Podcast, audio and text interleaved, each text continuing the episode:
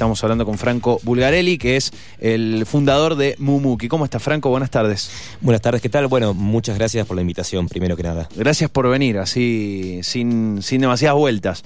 Eh, ¿Cuándo llegaste a Mendoza?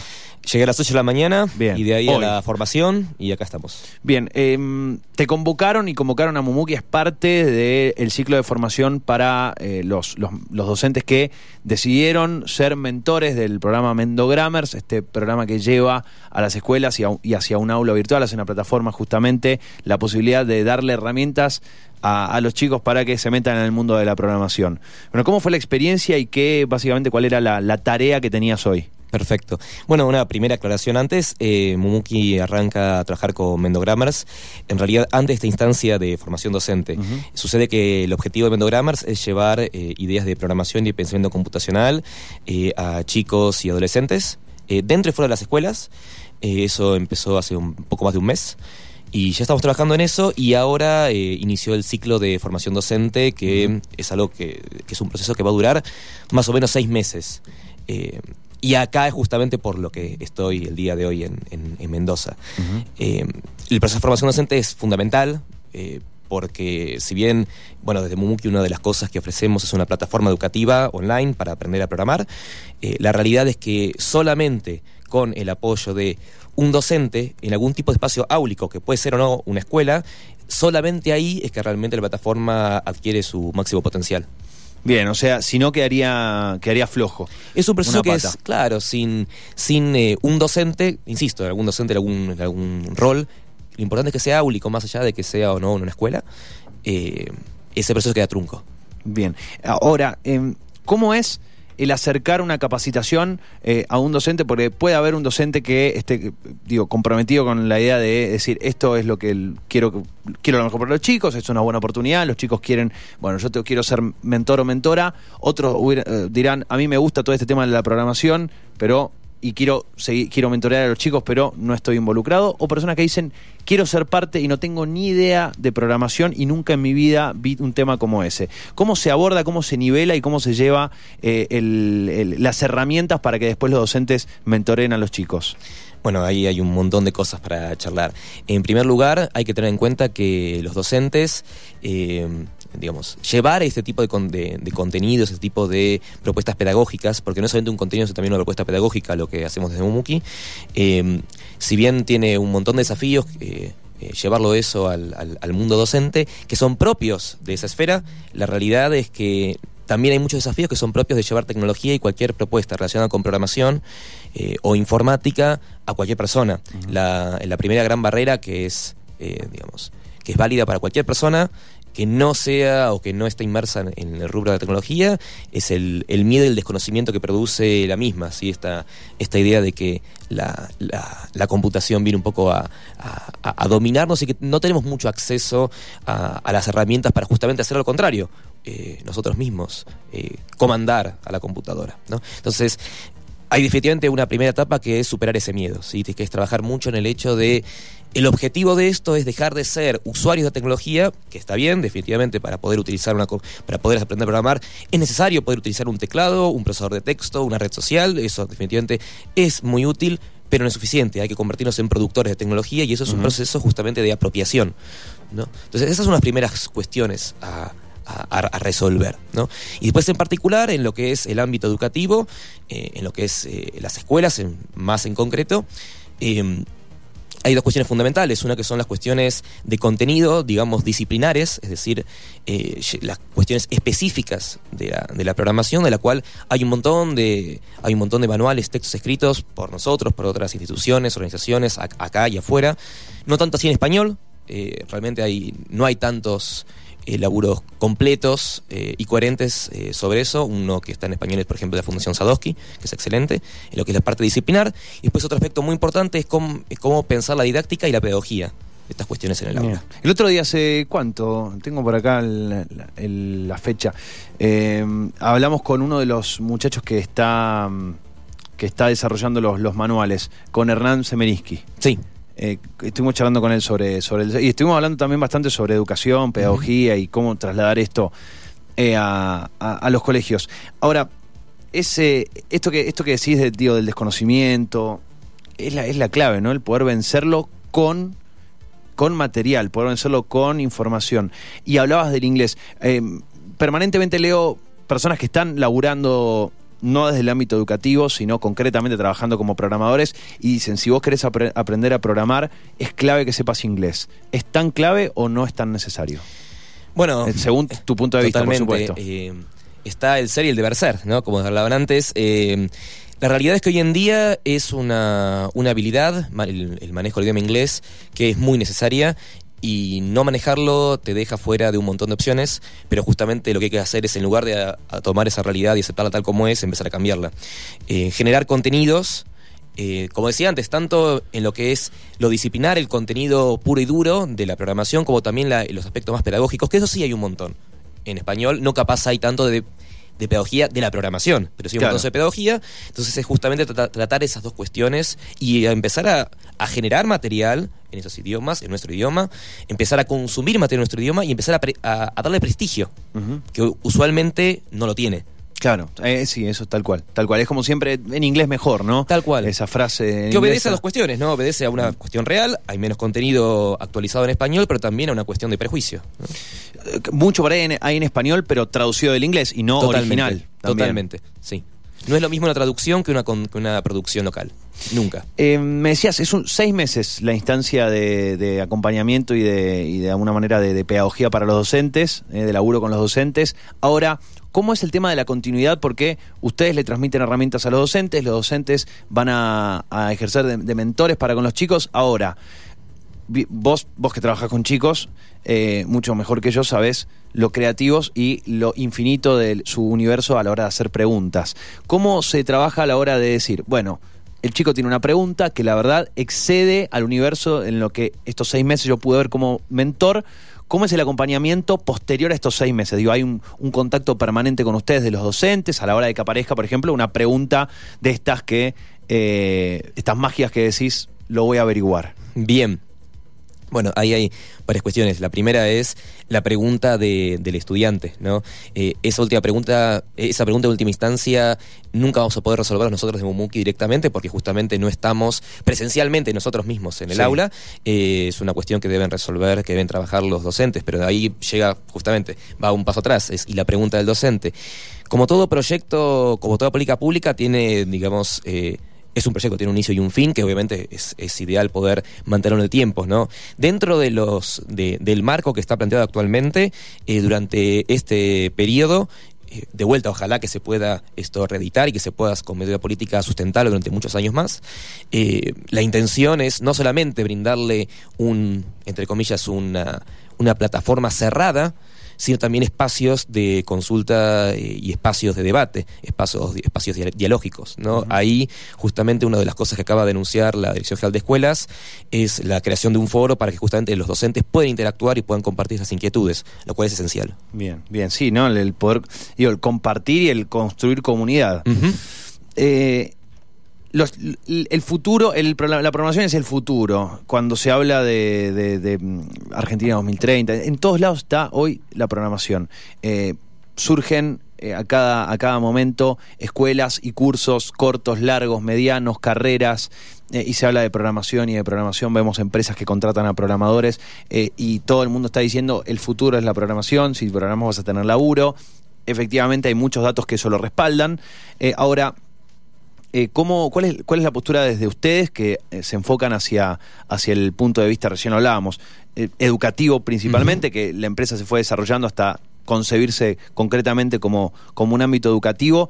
¿Cómo lo ven ustedes y cómo, cómo ven, vos recién hablabas de algo clave que tiene que ver con la sostenibilidad de algo?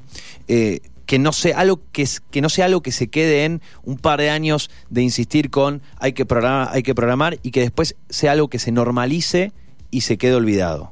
¿no? Bueno, ahí hay dos cuestiones. Hay varias Primero, te tiré varias cosas. Sí, lo último es lo de la sustentabilidad eh, y lo primero que me comentabas era mm, eh, la cuestión del trabajo, no hacías mucho foco en lo laboral. Eh, voy primero a eso. En lo laboral, eh, como toda cosa real, tiene parte falsa y verdadera al mismo tiempo.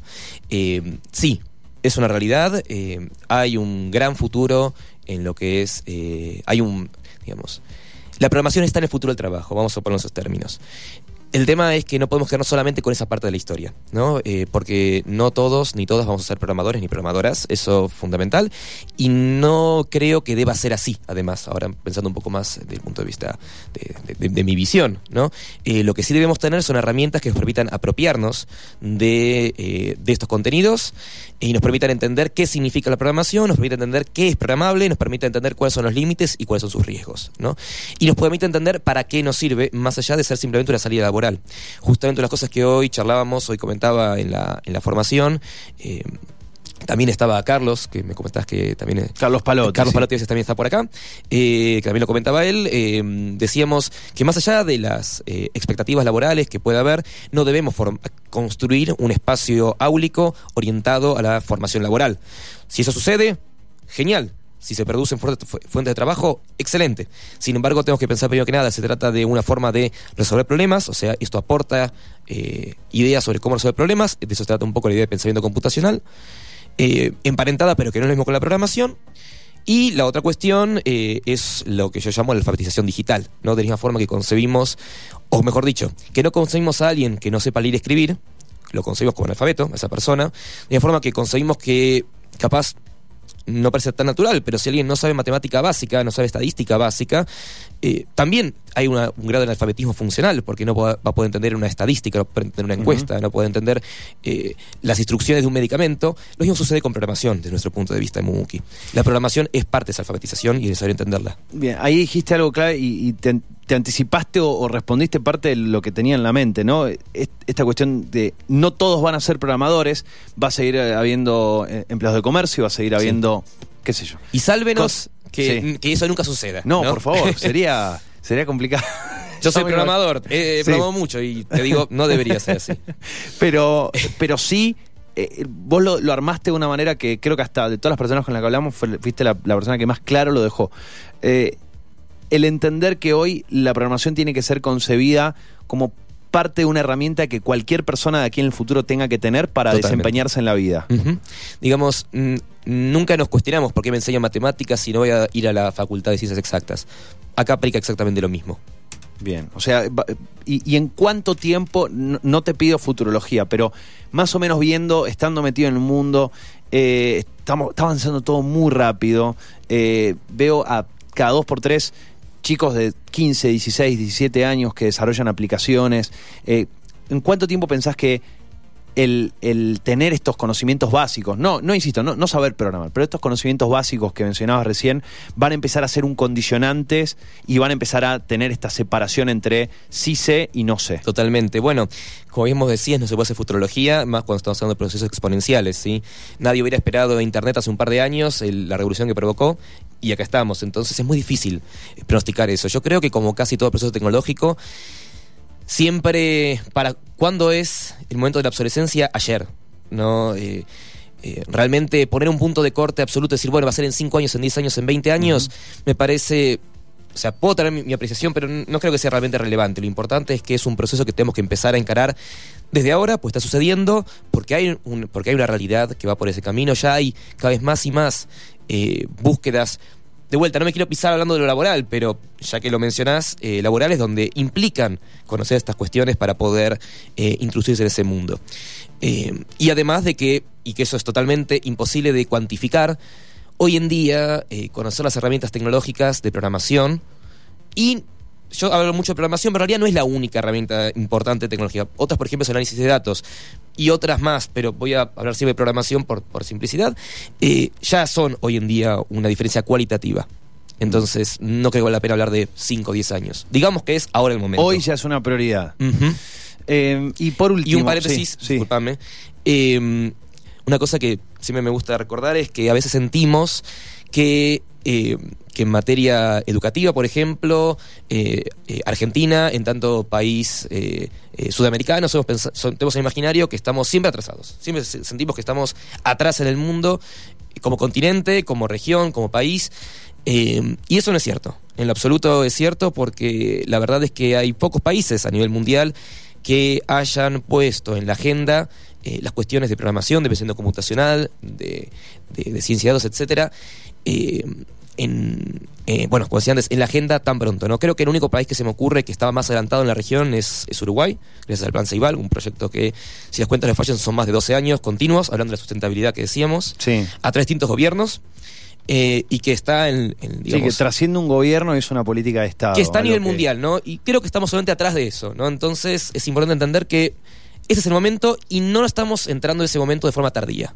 Bien, ese, ese está bueno esto que decís, porque, eh, a ver, Ahí, la semana pasada hablamos con, con, Iván Petrela, que es el director de Argentina 2030, y, entendemos, eh, él, planteó esta necesidad más adelante, más atrás, un mes antes, un mes después, pero esta necesidad inminente de hoy hablar lo que eh, nos espera en 20, en 11 años, perdón, ni en 20, en 11 años. Em, con salvedades y con críticas desde diferentes sectores, por supuesto, porque con, con, un debate correcto, digo, con un debate necesario, pero también Argentina se, empieza a desarrollar un plan de inteligencia artificial. Justo tengo abierto una noticia de, de, una, de un suplemento del diario El País que se llama Retina, que habla que España no tiene un plan de inteligencia artificial y sí lo tienen países como Brasil, Argentina, eh, Canadá, China, etcétera. Hay unos 26 países que tienen plan y España no lo tiene. Digo, justo viene a colación no de comparar qué es mejor y qué es peor, pero sí de este imaginario que tenemos en la cabeza. En, en realidad, poder decir de forma cabal si estamos mejor o peor que otro, otra otro país, digamos, otra nación, es, eh, en última instancia, es una opinión eh, totalmente personal y política, ¿no? Eh, porque acá estoy hablando en este caso particular de las intenciones y de poner en la agenda, que no es lo mismo de las posiciones materiales, ¿no? O incluso discusiones éticas que se dan, ¿no? Por lo pronto, yo hago hincapié en eso, es desde el punto de vista de la intención y poner en la agenda, que no es lo mismo que todo lo anterior que te contaba, en eso creo que estamos bien. por último, como, como para cerrar, Vos ahora estás en una, eh, están acá en una instancia de formación docente por un plan en concreto que es Mendo Grammars.